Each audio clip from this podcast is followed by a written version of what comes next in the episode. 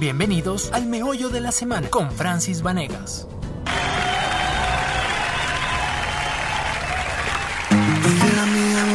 la cantidad de veces que al universo se lo pido. Si no te tengo en esta vida, tú tranquila que en la otra yo te consigo. Y no me importa de qué lado esté en este momento, el puto destino. Así como escribí esta canción, yo mismo me lo escribo, siempre positivo. Y cuando juzguen y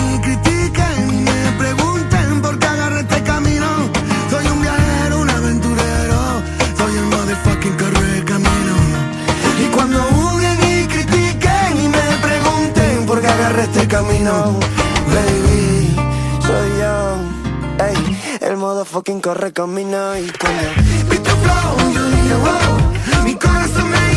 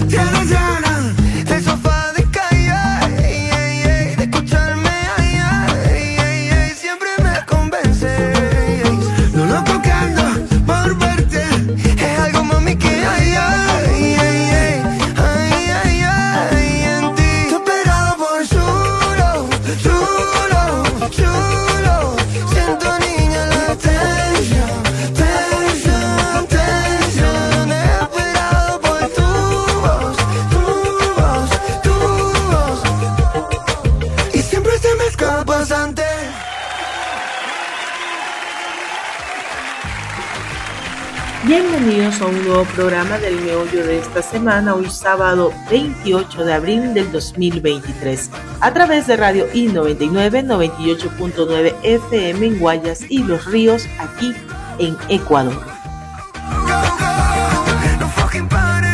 Hoy iniciamos un fin de semana de feriado ya que este lunes 1 de mayo se conmemora el Día del Trabajo. El Cantón Rumiñahui, ubicado a 20 minutos de Quito, ofrece atractivos turísticos únicos en el mundo que cautivan a los visitantes. La cascada del Pica, una de las más grandes de la zona con 60 metros de altura, es el lugar ideal para ¿Pero qué se conmemora la el 1 de mayo? Aquí te lo naturaleza. contamos. Invitamos a visitar a todos los amantes de la naturaleza, El portal los El Universo indica que el Día del Trabajo se celebra en Ecuador desde del Pita. Aquí no se necesita 1911. nada de Recuerda el movimiento obrero de Chicago en física y- y mental 1886, para pasar, que pedía eh, la bien este jornada de 8 horas Para quienes laborales. prefieren vivir la A pesar de ser máximo, los fuertemente recorridos por el reprimidos río en esa protesta, los obreros siguieron imponiéndose hasta que progresivamente Otro atractivo se natural del cantón el es día la cascada laboral que Cóndor Machay, conocemos que en ahora. significa En nido de Ecuador, por cóndor. iniciativa Este de la salto de agua de 80 metros presenta en su de trayecto Guayaquil, hermosos y se pintorescos conmemoró paisajes. el Día del Es Trabajo un atractivo por muy primera especial, vez el cual invito a que en los ven- lo vengan y lo conozcan, lo 1911. disfruten. El gobierno familia. de Leonidas Es los únicos remanentes naturales que nos mediante va un quedando en el decreto del sector. 23 de De la abril misma de manera, hago un llamado a, 1915 toda- a todas las consagró personas que nos visitan, el a que primero nos de mayo de cada año día feriado para Cerca de la cascada se puede del realizar paseos a Ecuador. caballo y Al practicar año rapel. siguiente, en Rumiñahui 1916, se decretó de en el país la jornada de Luis Pinardo, 8 horas que laborales, aunque no fue de sistemáticamente de aceptada de Zaporí, inmediato. Sin de embargo, el feriado del tamaños. 1 de mayo se Saludo muy mantiene a cada año y una y bienvenida este que está estipulado en el cumplimiento estos, en la ley de que feriados, están que asegura que es un día de y asueto obligatorio Mi- y no recuperable. especialidad es los sombreros y muchas cosas en artesanías, como pueden ustedes observar aquí. Aquí podemos encontrar tipos desde, desde pa- sombreros para imágenes. Los para- invito a escuchar la nota del canal digital Buen Día, que detalla el por qué se celebra el Día del grandes, Trabajo. niños, de, de- de todo tamaño, de todo tamaño. Los sombreros, eh, ¿Qué se celebra el Día del Trabajo? Te invitamos a conocer acerca de la historia. El reclamo de los trabajadores era claro. Un pedido de reducción de la jornada laboral a 8 Artesanías horas, cuando lo normal era trabajar entre 12 a tradicionales 16 que cada horas. La protesta llevada a cabo inicialmente por desarrollo 80.000 del turismo en trabajadores pronto se desembocó en una poderosa huelga nacional que afectó a numerosas fábricas en los Estados Unidos. La fuerza demostrada por los obreros en su reclamo marcó un antes y un después en la historia de todos los trabajadores, instaurándose aquella fecha como el Día del cuya Trabajador. preparación y fama data de El alrededor primero de mayo se conmemora en todo el mundo el Día Internacional del Trabajador en homenaje a los llamados mártires de Chicago, grupo de sindicalistas anarquistas que fueron ejecutados en 1886. Ese mismo año, una noble organización de trabajadores logró que el sector empresarial se diese ante la presión de las huelgas por todo el país. Entonces, el presidente de Estados Unidos, Andrew Johnson, estableció ocho horas de trabajo diario como los empleadores se negaron a acatarla, los trabajadores de la ciudad industrial de Chicago iniciaron una huelga el primero de mayo que comenzó en una manifestación de más de 80 mil trabajadores liderados por Albert Persson. Este movimiento había sido calificado como indignante e irrespetuoso, delirio de lunáticos poco patriotas y manifestando que era lo mismo que pedir que se pague un salario sin cumplir ninguna hora de trabajo. A partir de allí, el conflicto se fue extendiendo a otras ciudades norteamericanas, logrando que más de 400.000 obreros pararan en 5.000 huelgas simultáneas. La magnitud del conflicto causó preocupación al gobierno y el sector empresarial, que creyeron ver en las manifestaciones y huelgas el inicio de una revolución anarquista. Sin embargo, la fábrica McCormick de Chicago no reconoció la victoria de los trabajadores y el primero de mayo de aquel año, la policía disparó contra los manifestantes, que a las puertas de la fábrica reivindicaban el nuevo acuerdo. Durante los siguientes días murieron más trabajadores, hasta que el día 4 una bomba estalló contra las fuerzas policiales, suceso conocido como el atentado de High Market. El 21 de junio de 1886 comenzó el juicio a 31 obreros acusados de haber sido los promotores del conflicto. Todos fueron condenados, dos de ellos a cadena perpetua, uno a 15 años de trabajos forzados y cinco a la muerte en la horca. La culpabilidad de los condenados nunca fue probada. En la actualidad muchos países rememoran el primero de mayo como el origen del movimiento obrero moderno. Hay algunos que no lo hacen. En general países de colonización británica, como Estados Unidos y Canadá, que celebran el Labor Day, el Día del Trabajo, el primer lunes de septiembre, Nueva Zelanda el cuarto lunes de octubre y así sucesivamente en todo el mundo.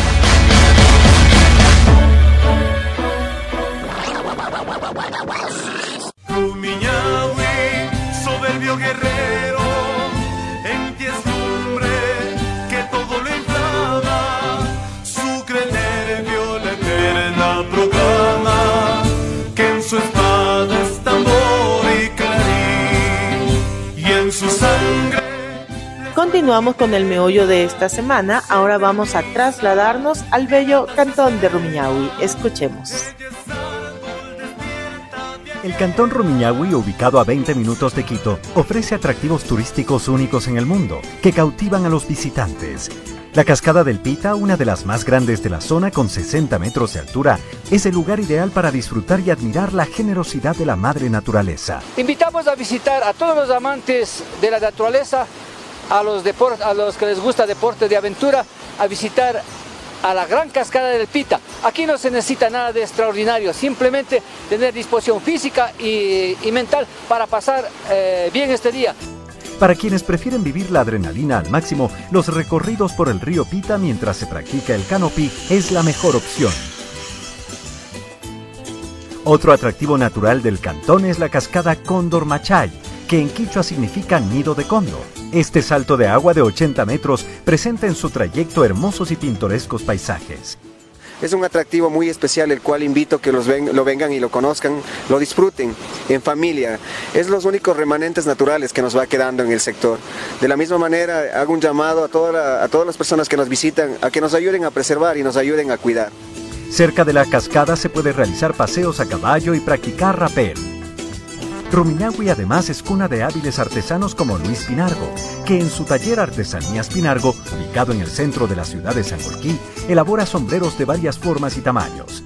Un saludo muy cordial a ustedes y una bienvenida que visitan los locales como estos, locales sitios que están desapareciéndose en esta arte y oficio. Mi, mi especialidad es los sombreros y muchas cosas en artesanías, como pueden ustedes observar aquí en el local.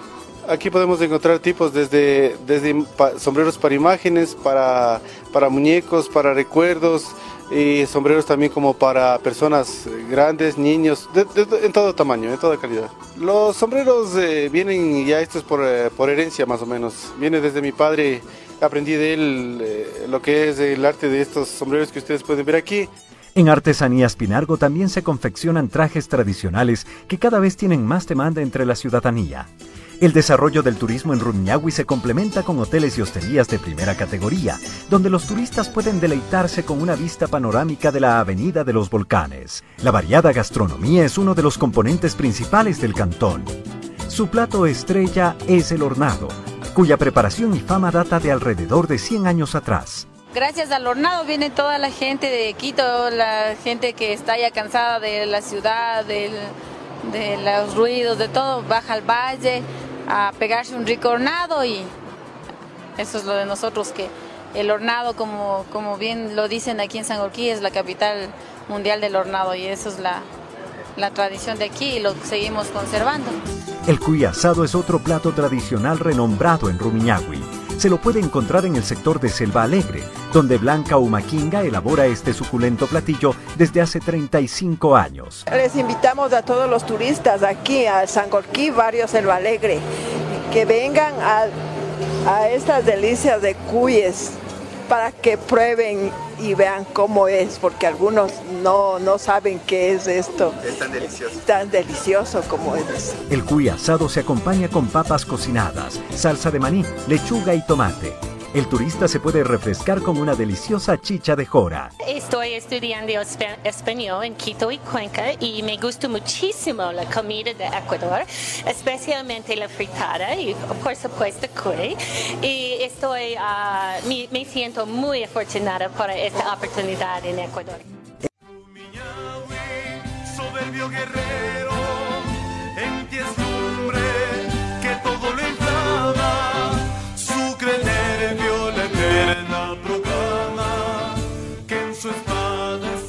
Presentación de este colorido cantón. Me encanta Rumiñahui y vamos a darle la bienvenida a nuestro invitado el día de hoy. En este programa nos acompaña Carlos Olmedo. Él es el director de planificación del proyecto Misión Rumiñahui, con quien conversaremos sobre el nuevo jardín botánico llamado Huasi Causay. Este es un espacio sostenible que constituye un patrimonio ecológico, social y cultural para el cantón Rumiñahui. Excelente, buenos días, este, estimada y querida Francis. Eh, te agradezco mucho por el espacio, me parece muy importante que se toquen estos temas, entonces Esperamos que se puedan informar de la mejor manera y que luego podamos sacar provecho de para toda la gente que venga y nos visite por acá por Rumiñahui. Y me parece, Carlos, me parece súper interesante y vamos a empezar por, por lo que no queríamos empezar, pero este proyecto es magnífico y me decías y me comentabas que el nombre como tal del proyecto, el Guasi Kaisai, fue eh, elegido a través de un concurso de participación ciudadana. Cuéntanos sobre este proyecto que están por inaugurar. Y sobre su nombre también. Ah, bueno, este, bueno, empecemos por cómo, cómo se le concibió el proyecto, ¿no? Eh, sí, eh, nosotros llegamos a la administración hace no mucho tiempo y el tema es que este era un vivero, es un vivero de cuatro hectáreas y estaba como un vivero, o sea, producción de plantas, ¿no? Y principalmente plantas ornamentales. Entonces, eh, enseguida lo que nos dimos cuenta es de su gran potencial porque este es un sitio, eh, es un cantón pequeño, está junto a Quito, eh, tiene las poblaciones de San Golquí, San Rafael, que es la parte urbana, residencial, y, tiene otras poblaciones turísticas y gastronómicas como Selva Alegre y algunas, y algunas eh, parroquias eh, rurales. En total son seis, tres urbanas y tres rurales. Entonces es muy interesante porque tiene cascadas y monumentos, aquí están los monumentos de Guayasamín, de, de Ndara Krau y de Kingman, las manos de Kingman. Incluso hay plazas y, los monumentos que están nominados así. Entonces, de inmediato, eh, un poco pensando, eh, como comentábamos incluso al inicio, un poco pensando en cuál es el potencial en otras ciudades. Cuando ustedes van a otra, a otra ciudad, siempre los puntos de referencia son los museos, pero también los los jardines botánicos. Por ejemplo, en Quito hay el jardín botánico, es muy lindo, muy, muy, muy bonito y también es un punto de, visita, ¿no? Que no sé qué tan promocionado está como punto turístico.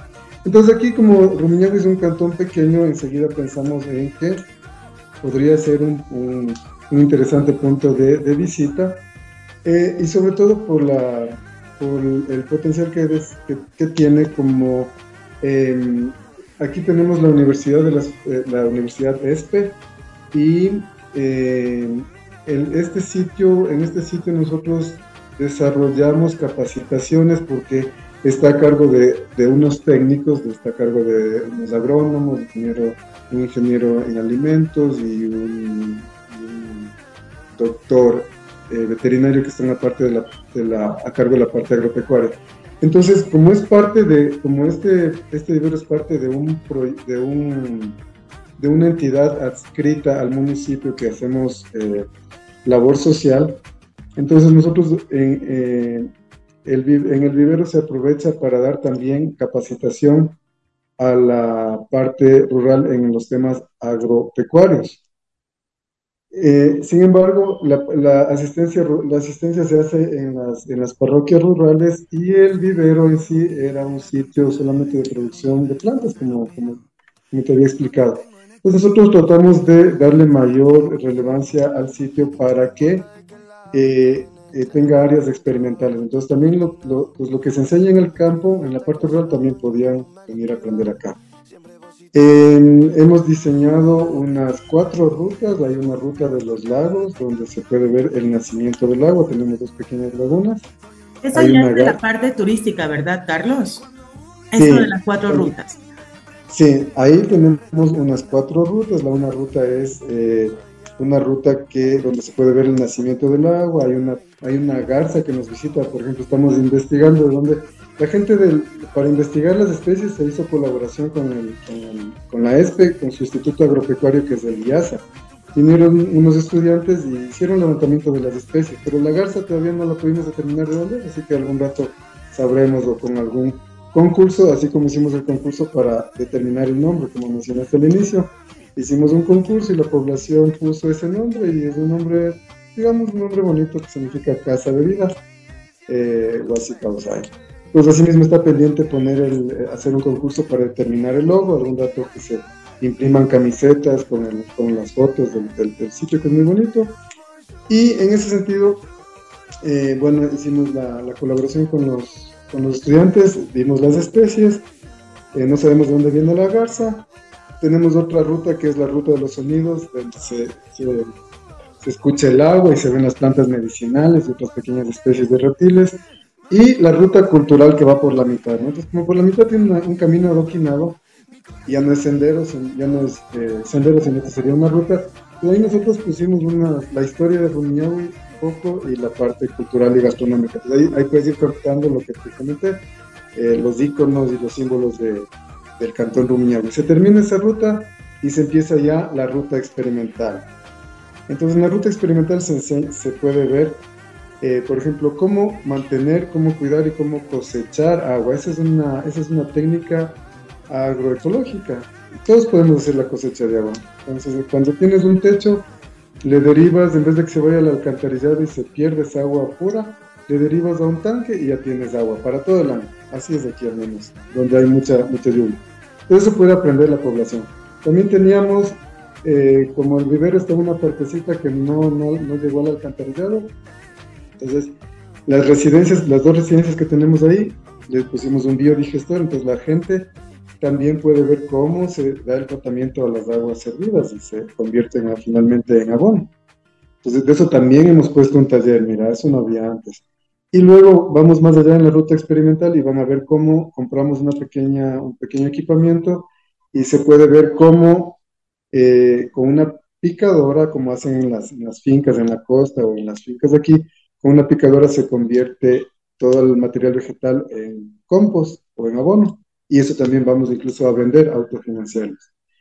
Y si vamos más allá, tenemos la parte del bosque comestible. El bosque comestible es asimismo otro concepto agroecológico muy interesante que dice que eh, tú deberías sembrar, todo lo que tú siembres debería ser plantas comestibles y no eh, preferir las plantas comestibles antes que las ornamentales, porque acuérdate cuando estuvimos en pandemia, eh, los que no estábamos, los que estábamos en la ciudad, ciudad, ¿no? Estuvimos muy, tuvimos muy complicada la vida porque no nos podemos comer las paredes, ¿no es cierto? En cambio, si tuviéramos plantas, si tuviéramos plantas comestibles con frutos, se nos daría más fácil, ¿no? Entonces, por ejemplo, en algunas casas tenemos los jardines solo con, con plantas ornamentales, no, no pudimos ni siquiera acceder a esos pequeños espacios porque no hay este concepto de solo sembrar plantas comestibles. Entonces, con eso ya estaríamos preparados incluso para futuras amenazas, ¿no? Que ahora parece que están más recurrentes cada vez. Finalmente, tenemos un, un banco que se llama germoplasma, que es donde se guardan las semillas. Por ejemplo, por ejemplo, en la costa usan el camote, pero aquí en la costa, est- aquí, aquí en la sierra está casi en desuso. La gente ya no quiere camote, ya no come melloco, ya no come las raíces andinas que son muy, muy nutritivas. Entonces nosotros, entonces, si tú dejas de comer una planta, un- un- un- una variedad, desaparece esa planta porque también puede ser que desaparezca el plátano. Por suerte en la costa tienen el, el biche, pero aquí el camote a veces se come en ensalada o así nomás, entonces no, es tan rico, ¿no? como, como en como en la costa. En la Entonces, costa el el ca- camote es uno de los manjares de los dioses. así es, ha- hacen Claro, llegas a la casa de tu suegra y lo primero que te ofrecen es un camote y uno le dice gracias, suegra, y uno se lo come con gusto. No, pues mira, aquí no, aquí ya se ha perdido. Entonces nosotros ahorita el camote le tenemos que poner en un germoplasma, es decir, en un banco donde estén especies que no se pierdan. Tener- tenemos que tener, es un banco de, de especies. Entonces ahí va a estar la jícama, eh, las raíces andinas, este, la, la quinoa, el amaranto, los choclos de colores y algunas especies que son pequeñas que ya no son tan lindas como las comerciales que son ah, grandes, uniformes, ¿no? Pero no necesariamente quiere decir que eso nutritivas, solo están infladas artificialmente, ¿no? Con las semillas, con las semillas híbridas o las semillas comerciales o las transgénicas, que ya ni siquiera las puedes reproducir. En cambio, nosotros vamos a rescatar ahí nuestras semillas de aquí. Entonces, por ejemplo, si invito a un estudiante de la Universidad de Machala o de la, o de la, o de la SPAM en Calceta o de la escuela en, en aquí, lo que sea, los que tienen sus, sus eh, escuelas de agronomía, pueden venir acá a hacer estudios, por ejemplo, sobre una- alguna, alguna especie andina, porque tenemos el germoplasma, o sea, el banco de especies. Ahí vamos a tener. Tenemos también, hemos, como aquí es un poquito caliente, tenemos un sistema que se llama círculo de plátanos. Es un círculo de plátanos que tú le, tras un manejo ag- agroecológico que le hacemos, va dando la vuelta y nunca se pierde y siempre te da alimento. Lastimosamente aquí solo lo tenemos de demostración, demostrativo porque aquí no nos da plátanos, esas plantas no nos dan, son grandes pero no nos dan ni un plátano. En cambio, si ese manejo lo pones en la costa, en un pequeño espacio, tú lo puedes, en tu jardín lo puedes tener a los, cir- al plátano Maravilloso. dando vuelta eternamente y vas a tener alimento eternamente. Entonces, por eso hemos pensado en que puede venir integrarnos con nuestra gente, con nuestros con nuestra gente, nuestros estudiantes, profesores, investigadores de, otras, de otros sitios, ¿no? Entonces, ese es el área experimental. Eso es básicamente la concepción del, del, del vivero y, y- y todo eso está, eh, se va a inaugurar el día de mañana y va a estar abierto al público. ¿Cuáles son las etapas de este proyecto, Carlos, como tal? Y hay una pregunta que me surge de esto que tú expones. Eh, se está promoviendo a través de este experimento también el turismo. Te pregunto, en comparación eh, a años anteriores de la pandemia, en la actualidad, ¿la pandemia afectó el turismo del Cantón Rumiñahui?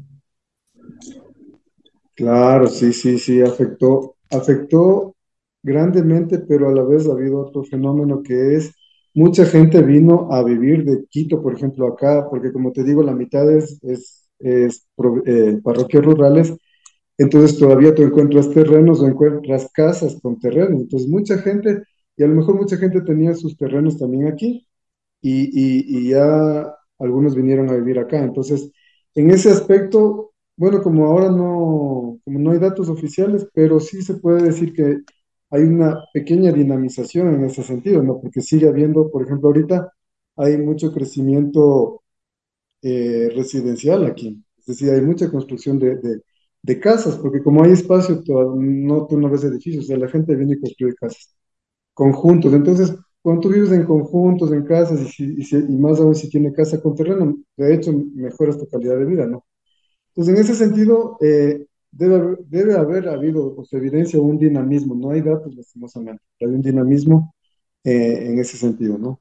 Entonces, pero sí, la, la, pandemia afectó igual como a todos, ¿no? No estábamos preparados.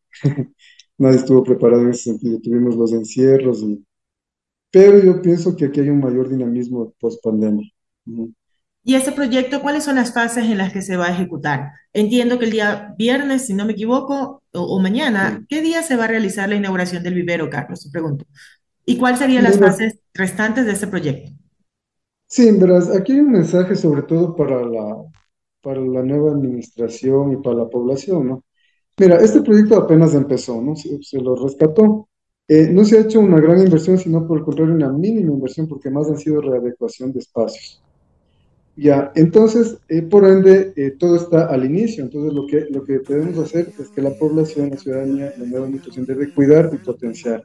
Pues ahorita se está inaugurando, como, te, como te dije al inicio, era un vivero y ahorita no había rutas, ahorita hicimos cuatro rutas. Entonces, esas cuatro rutas permiten que toda la gente venga a visitar, lo puede visitar.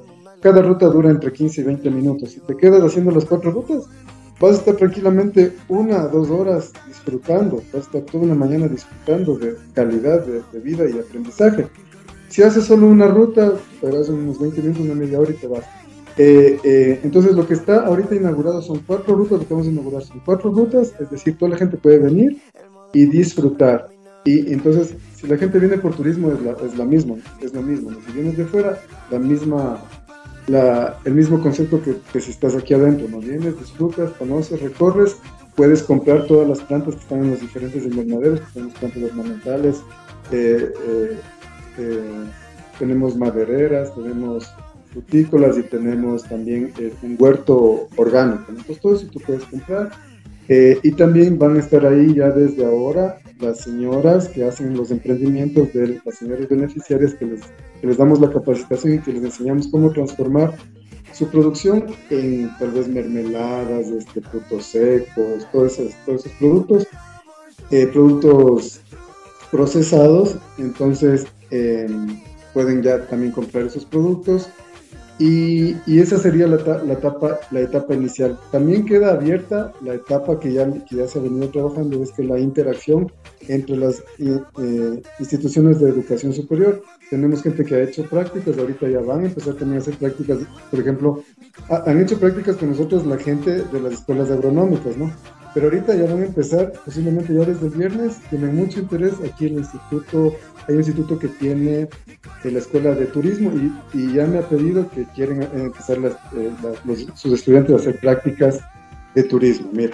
Entonces eso, eso no había. Entonces todo eso queda abierto ahorita y también van a quedar abiertos eh, los talleres que no se venían, que habían tenido una, una pausa, ahorita se van a reabrir los talleres de cómo hacer abonos, de cómo hacer huertos eh, familiares, de cómo incluso había un, un taller de bonsai. Y ahorita se abren los talleres, esos talleres y los nuevos talleres que te cómo cosechar, cuidar y tratar el agua, el tema de cómo hacer los abonos a partir de esta maquinaria, el tema del bosque comestible. Entonces hay más talleres. Por ejemplo, para hacer el bosque comestible hicimos dos siembras, hicimos unas siembras de 200 árboles. Todos estos árboles todos están pequeñitos. Ahorita cuando la gente venga a ver, hay que explicarle, recién sembramos, porque puede ser que la gente diga, ¿y dónde está el bosque? el bosque está recién sembrado. Entonces, en ese sitio tienen que seguir haciendo siembras periódicas para que después de un año, por ejemplo, te cuento rápidamente, hemos sembrado especies que crecen rápido. Aquí en la sierra crecen muy lento las especies, ¿sí? Pero hemos sembrado especies que crecen muy rápido, especies que te dan alimento. Por ejemplo, el taxo crece rápido, en un año tú ya tienes alimento. La uvilla en un año ya, tienes alimento. La mora en un año tienes alimento, ¿ya? Entonces hemos sembrado especies pequeñas, la granadilla, especies pequeñas que te pueden dar alimento pronto. Entonces, ahorita si tú vienes y visitas vas a decir, uy, el bosque está con plantitas que están máximo 50 centímetros porque les hemos sembrado en, los pasados dos o tres meses.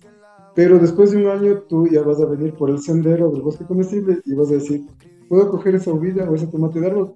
Por favor, coge y toma. Esa es la idea. Entonces, eso es lo que hay que cuidar ahorita. Que sigan manteniendo el proyecto, que lo sigan potenciando, que, que se siga capacitando la gente, que ojalá las chicas que ya están haciendo las prácticas se las pueda contratar y que, y que una o dos personas, de acuerdo a la demanda, estén como guías ahí permanentes. Este, y, y, ¿Cuál es la proyección de visita, Carlos? ¿Cuál es la proyección de visita al vivero, al proyecto como tal, al, vivero y a, los, a las vías que se están habilitando? ¿Y cuánto tiempo dura el recorrido? Es decir, tú me dices, hay también espacios en donde ellos también pueden degustar de la gastronomía local. ¿Y cómo sería el recorrido? ¿Cuál sería como que eh, la manera de recorrer? Sí, pero mañana vamos a hacer una prueba cómo va a ser el recorrido normalmente, ¿no? Mañana van a estar muchos feriantes, muchos, muchos emprendedores, ¿no? Pero normalmente va ahí, ahí va a quedar una feria, una bioferia se llama, va a quedar una bioferia uno o dos días a la semana. Vamos a ver la demanda, qué, qué tal, cómo responde la población. Entonces nosotros esperamos que, mira, ahorita la, las visitas son realmente eh, mínimas, ¿no? Son unas visitas de cuatro, cinco, seis personas al día. Entonces nosotros esperamos que de arranque duplicar y de ahí hacer una, una, un crecimiento progresivo, ¿no? Hacer un crecimiento progresivo, ojalá fuese geométrico. Listo, Carlos, muchísimas gracias por acompañarnos el día de hoy y contarnos un poco de la diversidad, belleza y naturaleza que caracteriza a ese bello cantón de Rumiñahui. Yo ya me despido también, gracias por estar en el meollo de esta semana y escuchar fielmente la 98.9 FM Radio I99.